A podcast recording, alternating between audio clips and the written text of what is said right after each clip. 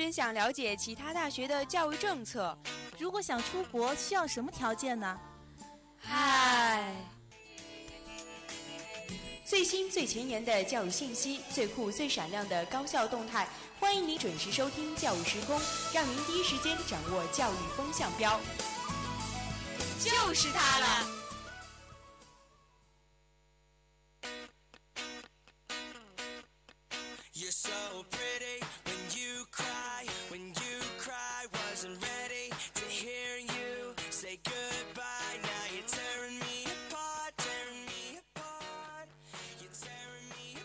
北京时间的二十点三十分，欢迎您继续锁定 FM 九十五点二浙江师范大学校园之声，这里是教育时空，我是今天的主播金翔，我是小童。那我和小童应该是很久都没有搭档做节目了。是的呢，也是上一次是在什么时候了？上学期应该是在上学期的时候了。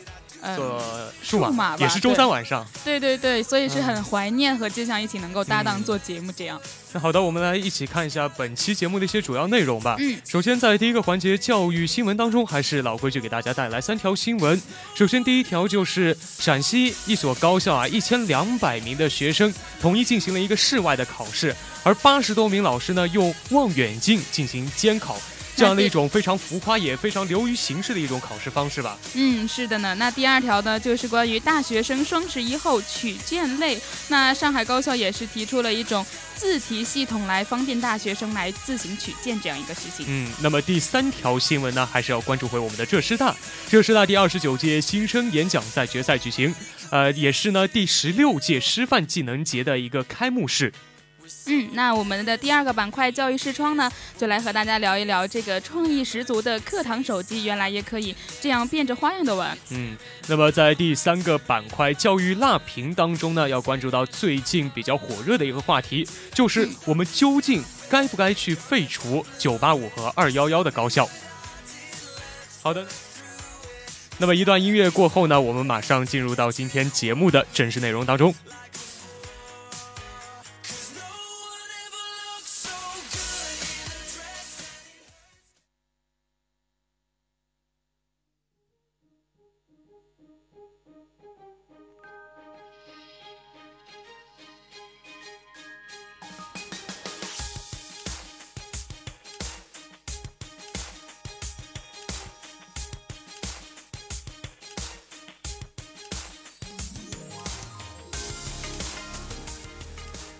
好的，马上进入到今天的第一个板块——教育新闻。那最近呢，位于宝鸡的一所专修学院，一天内组织了三次考试，每次呢都是一千两百名学生同时坐在室外考试，每场考试动用的监考人员就达到了有八十名之多，甚至还用上了望远镜啊、人字梯啊、高清摄像头啊，还有扩音喇叭等等这些，呃，高性能的装备吧。嗯，也是。据说这个学校呢，之所以能够组织这样一个宏大的考试呢，其实有两个目的，一个就是通过这个非常震撼的场面，让学生们感受到这个考试是很严肃的。那另一个方面也是说要杜绝考试作弊。但是从另外一个方面来想的话，这样的考试会不会太过于流于形式呢？因为他首先为了组织这样一场一场考试的话，还需要去训练学生专门把这些桌椅啊全都搬到室外去。这样的话既是浪费时间又是浪费精力的。那么第二点呢，就像是他用这个扩音器来喊话去提醒考生不要作弊。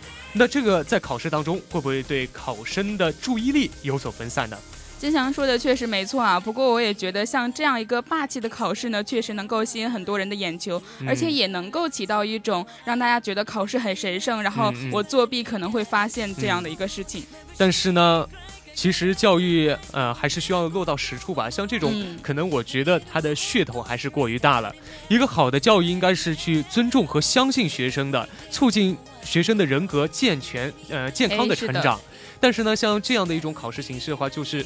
把学生感觉就是呃像防贼一样的防着，这样可能有点不太好。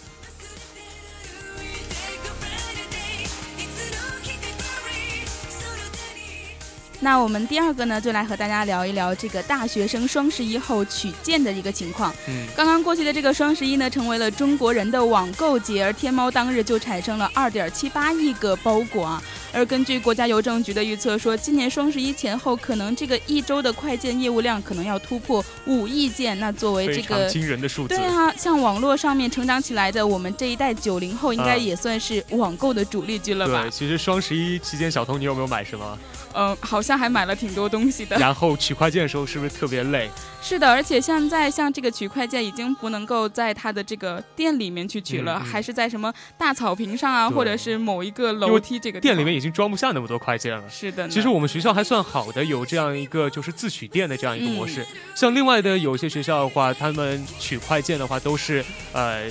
定时定点的这样的一个取快件方式。没错，所以对学生来说是特别麻烦的一件事情。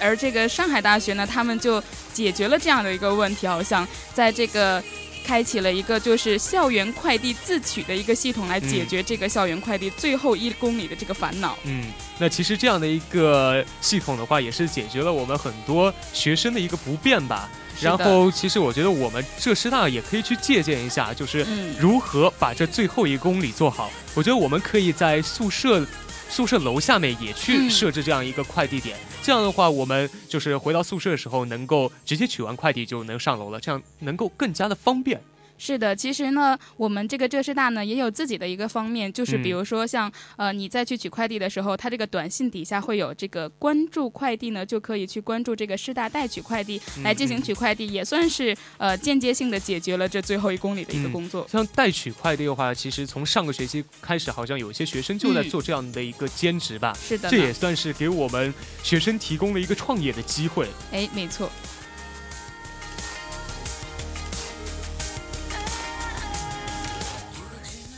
好的，那第三条新闻呢，还是要关注回我们的浙师大。近日，浙师大第二十九届新生演讲赛的决赛在大学生活动中心的二楼报告厅举行，由此呢，也就拉开了我校的第十六届师范技能节的序幕。呃，在演讲赛的决赛赛场上呢，在预赛和复赛当中脱颖而出的十五位选手，围绕着践行核心价值观，争做师大好青年的这样一个主题，诠释了各自对于青年人如何如何去践行社会主义呃价值观的一个。理解，可以说当时赛场上的气氛还是非常的火热的。诶，金祥作为这个这个新生演讲赛的老人来说，第一年去参赛，第二年来主持，有什么样的一个想法吗？其实第一年的时候啊，去自己去参赛，那时候感觉还不是很深，嗯，更多的呢就是对于比赛的一种恐惧和紧张吧。然后第二届到了第二年，自己也是带徒弟去参加比赛，可能更多的是一种感动，因为。也可以说是见证了徒弟从一开始的什么都不会，然后站上了舞台的这样一个蜕变。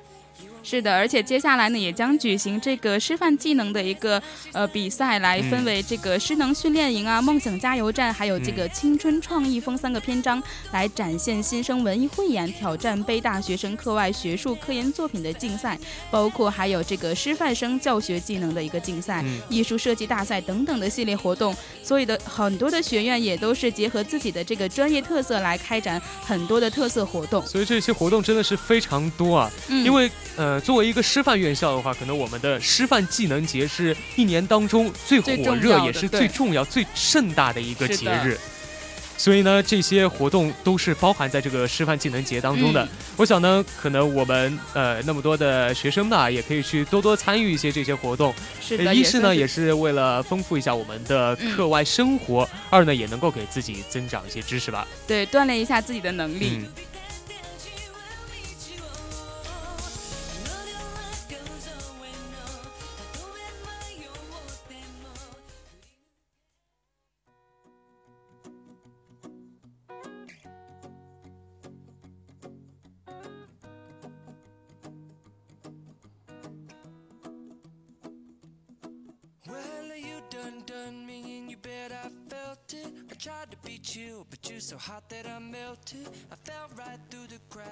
好的，接下来进入到今天的第二个板块——教育视窗。那不知道小童，你在上课的时候，你会不会就是在那边玩手机呢？我觉得这要分课吧。啊如果老师讲的没什么意思的话，我觉得如果不玩手机的话，也没什么事情可做了。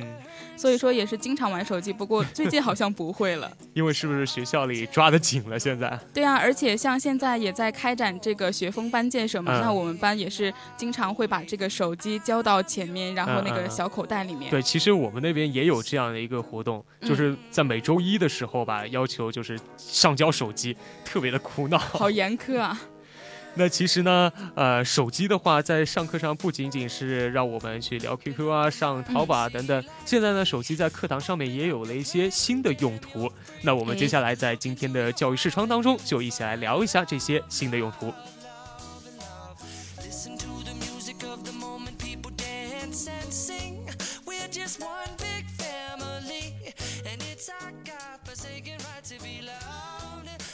说到这个手机的新用途啊，我们这个浙师大的周老师可算是把它用得很彻底，嗯也就是在推出这个无手机课堂，像我们刚才说到的，就是把这个手机交到前面。嗯，这个小口袋里面呢，而这个周老师呢，也用此来进行一个点名，就是将这个小口袋上面都标着这个数字序号，然后变成每个人的学号。所以说这样上课既既少了手机，而且也少了这个点名这样一个作好机智的一个老师啊。是啊，我觉得像这样的，既可以给课堂留下一片净土，而且这个点名也不会就是很烦人，挨个的去点了。但是我觉得这样的做法是不是真的好呢？因为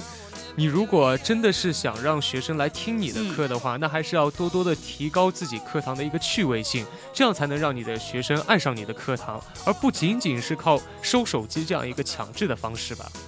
但是其实像很多的老师呢，他们在自己呃去面对学生在上课玩手机的时候，也会自我反省。嗯像我之前了解到一个老师，他就会呃觉得，如果学生在他的课上玩手机，会觉得自是自己的一个工作的失职，所以说他会呃更加认真的去备课，然后也会结合一些网络热点来进行这个活跃课堂气氛。但是还是难挡这个手机对于学生的诱惑力。确实，我们如果手机拿在身，也不是拿在手上放在口袋里，是不是都会掏出来看一眼？这种是，还是收起来会比较好一点。嗯。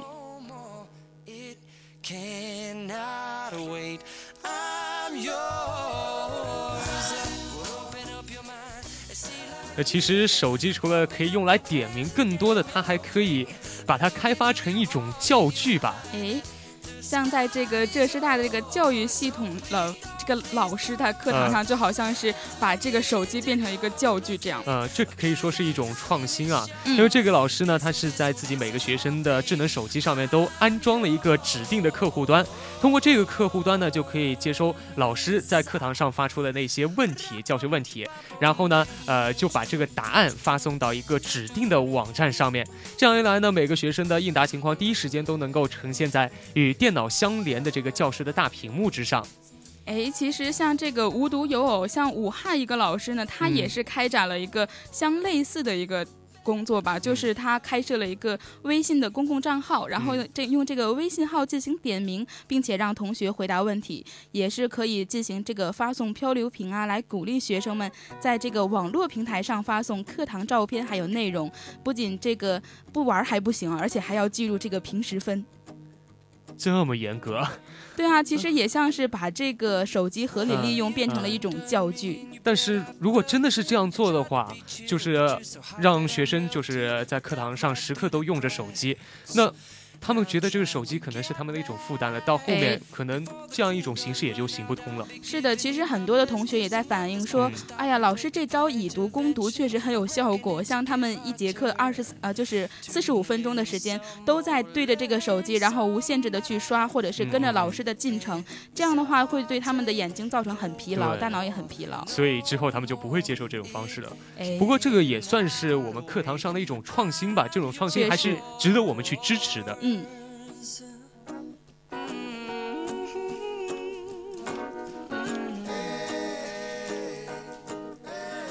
那其实除了这些之外啊，还有一种创新呢，就是把手机应用到考试当中。哎其实，在传统的考试当中，我们的手机都是要收上去的，对吧？哎或者说是关关机，或者是一种对对对。。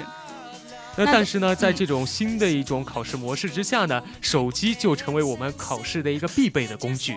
哎，也确实啊，像这个我们浙师大的外语系骆老师呢，他就是把这种考试形式变成了用手机来考试，这样、嗯他自己自主设计了一套这个网上的答题系统，用于大学听力课堂的平时测试。学生们只要将这个微信扫一扫，就能够进入这个网上答题系统，在手机上完成这个答题操作。嗯，其实我觉得这是一个非常低碳环保的一种考试哎方式吧。是的，其实像我们平时考试的时候，一门考试大概要用上个三四张试卷是要的啊。嗯那学生有那么多，那这样算一下，这可以说是一个非常大的数目。嗯对，那这样呢，其实是不太环保的。而现在用这个网上的答题系统呢，呃，完全就省掉了这些纸质的操作。确实，而且像老师判卷子也是一个很难的一个工作，嗯因为毕竟是人工判卷，那每一个试卷都要花很长的时间去判的话。如果学生少还可以，但是多起来的话就会很耗时耗力。对，那如果网上的话，它可以自动阅卷的话，这样呢也可以节省很多的时间。那其实呢，这个考试和电子平台的一个结合，应该可以说是今后的一个大势所趋吧。是的，这不仅仅呢是考试环节的一个简化，更是对于资源的一种节省。哎，也希望以后的老师都可以借鉴一下。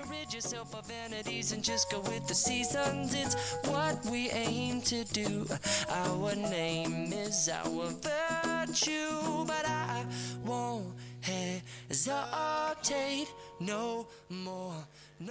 其实我觉得现在的课堂上面啊，可能我们的老师和学生都是有点太过于依赖这个使用多媒体了。哎，是的，嗯，像有的老师就是那个打开 PPT，然后以从头讲到尾这样。嗯对，这样的话其实不太好，而且呢，呃，一些老师的一些基本功啊，比如说要书写板书之类的，的都会被荒废掉。其实我觉得还是那种呃最原始的。呃，那种就是教学方式嗯，更适合于我们的课堂。对啊，像我们这个社会实践课的时候呢，如果老师经常去讲一些呃很片面化的东西，讲讲 PPT 的话，我们就觉得没什么意思。但当他带入我们走出课堂，然后或者说呃真正的去接触到的时候，我们觉得会学学学到更多的东西嗯。，这样的话也能够更加的增加一点我们就是课堂上的趣味性。对，那其实呢，对于呃对于这个课，嗯，手机在于课堂上课堂上的一个使用啊，嗯，其实去一味的堵，还不如去进行一个疏通。哎，没错。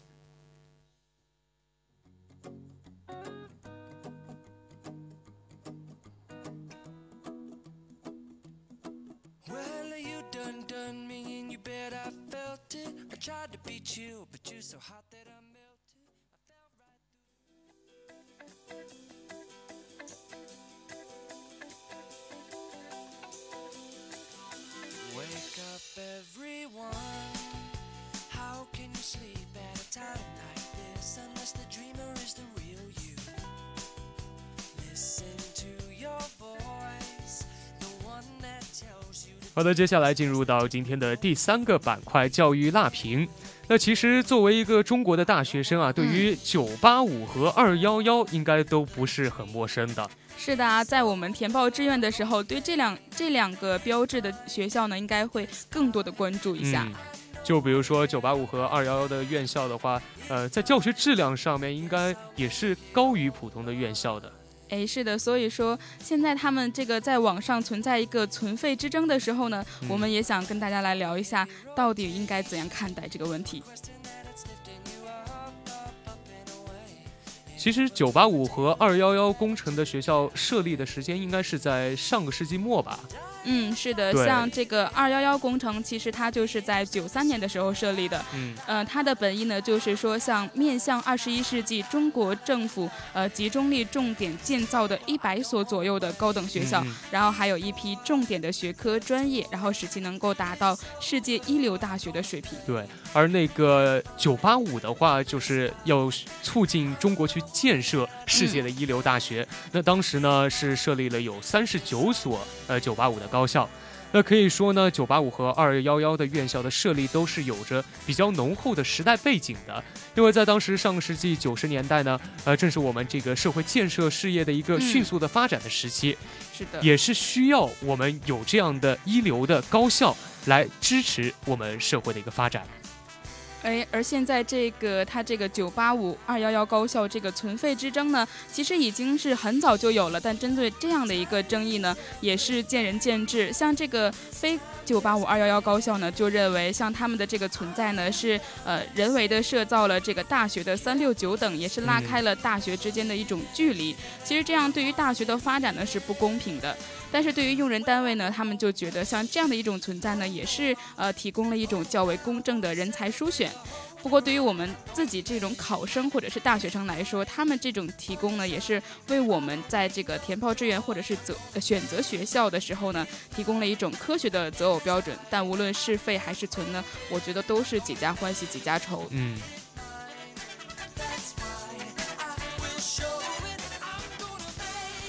其实给我的感觉啊，现在这个二幺幺和九八五工程呢，已经是有点背离原来设立的初衷了。现在，这个二幺幺九八五工程呢，呃，可以说已经人为的把这个大学分成了两类，然后呢，就导致我们这个大学之间的差距可以说是拉得越来越大了。而在像我们大学生就业的时候呢，呃，很多的就业单位啊。他们在招聘的时候，他们都是呃以一个标准，就是非九八五二幺幺不要的这样的一个标准。是的，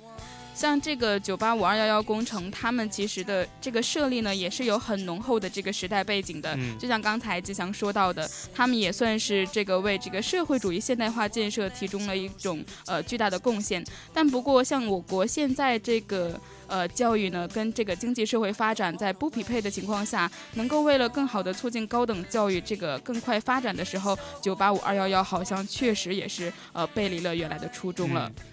给我的感觉啊，就是九八五二幺幺的发展呢，有点像呃，就是先富带后富的这样一种感觉。而现在呢，我感觉我们的这个教育水平已经有所提升了。嗯。所以现在所要追求的，更加的应该是一种公平性。而不是这样的几所高校特别的突出。确实，像我们的这个习大大也曾经反复强调说，要让十三亿人民享有更好的、更公平的教育，努力的让每一个人都能够呃有一个人生出彩的机会啊。那把促进这个教育公平作为一个努力的方向，也是我们新一届的党中央做出的一个非常英明的决断，还有理性的一个选择。嗯，其实包括像在我们去呃关注到世界各国的这个举措来说，这样这种有质量的。教育公平应该都算是呃他们的一个大势所趋，所以说如何把这个有质量的教育公平变成我国高校改革发展的目标，应该也算是九八五二幺幺工程需要努力的方向。所以不管这个废不废除，但是呢，它都是需要，肯定是需要去调整，需要进行改进的。哎，是的。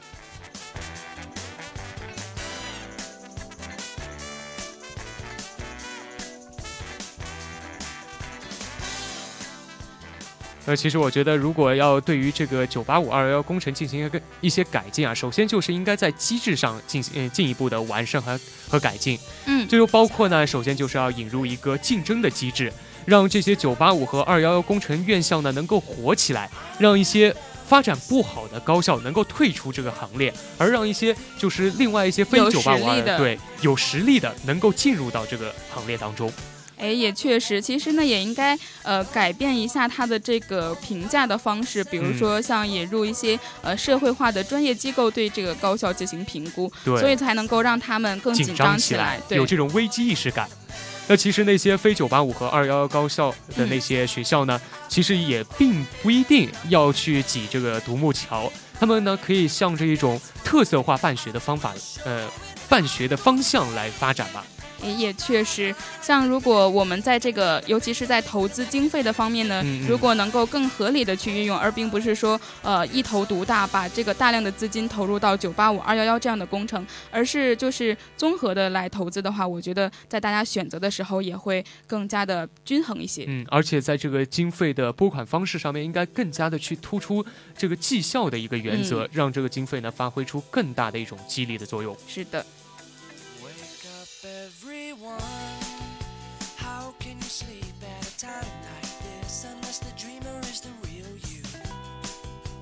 Listen to your voice, the one that tells you to taste past the tip of your tongue. Leap in the net will appear. I don't wanna wait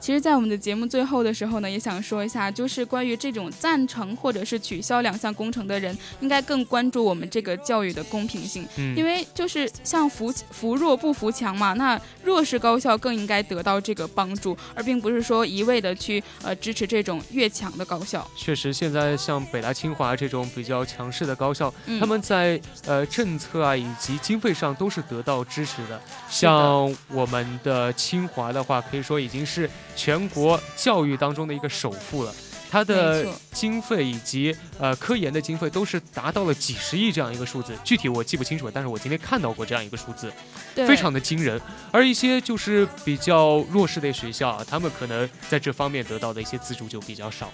而且像这些学校，他们无论是在这个呃环境设施，还有包括这个教授方面，都是一流的，并且嗯还有人愿意主动出资来去帮他们建设。嗯所以说，如果我国再去更多的把资金投入到这样的高校的话，也算是呃得不偿失。对。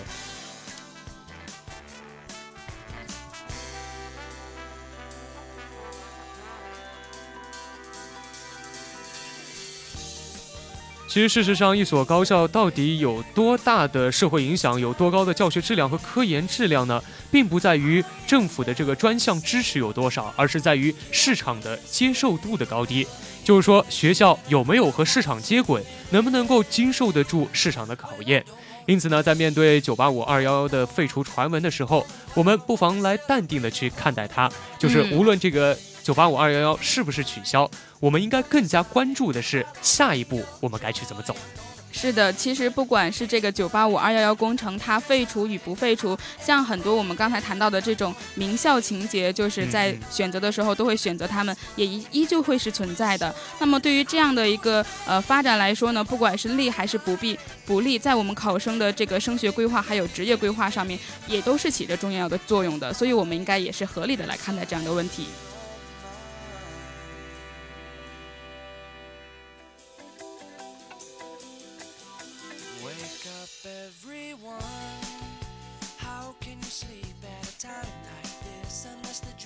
好的，在节目的最后呢，我们再一起来回顾一下本期教育时空的一些主要内容。首先，在第一个板块教育新闻当中带来的第一条消息就是陕西高校，呃，一千两百名学生室外考试，八十名八十名老师用望远镜进行监考。其实这样的一种考试形式，可能呃能够带来一些好处吧，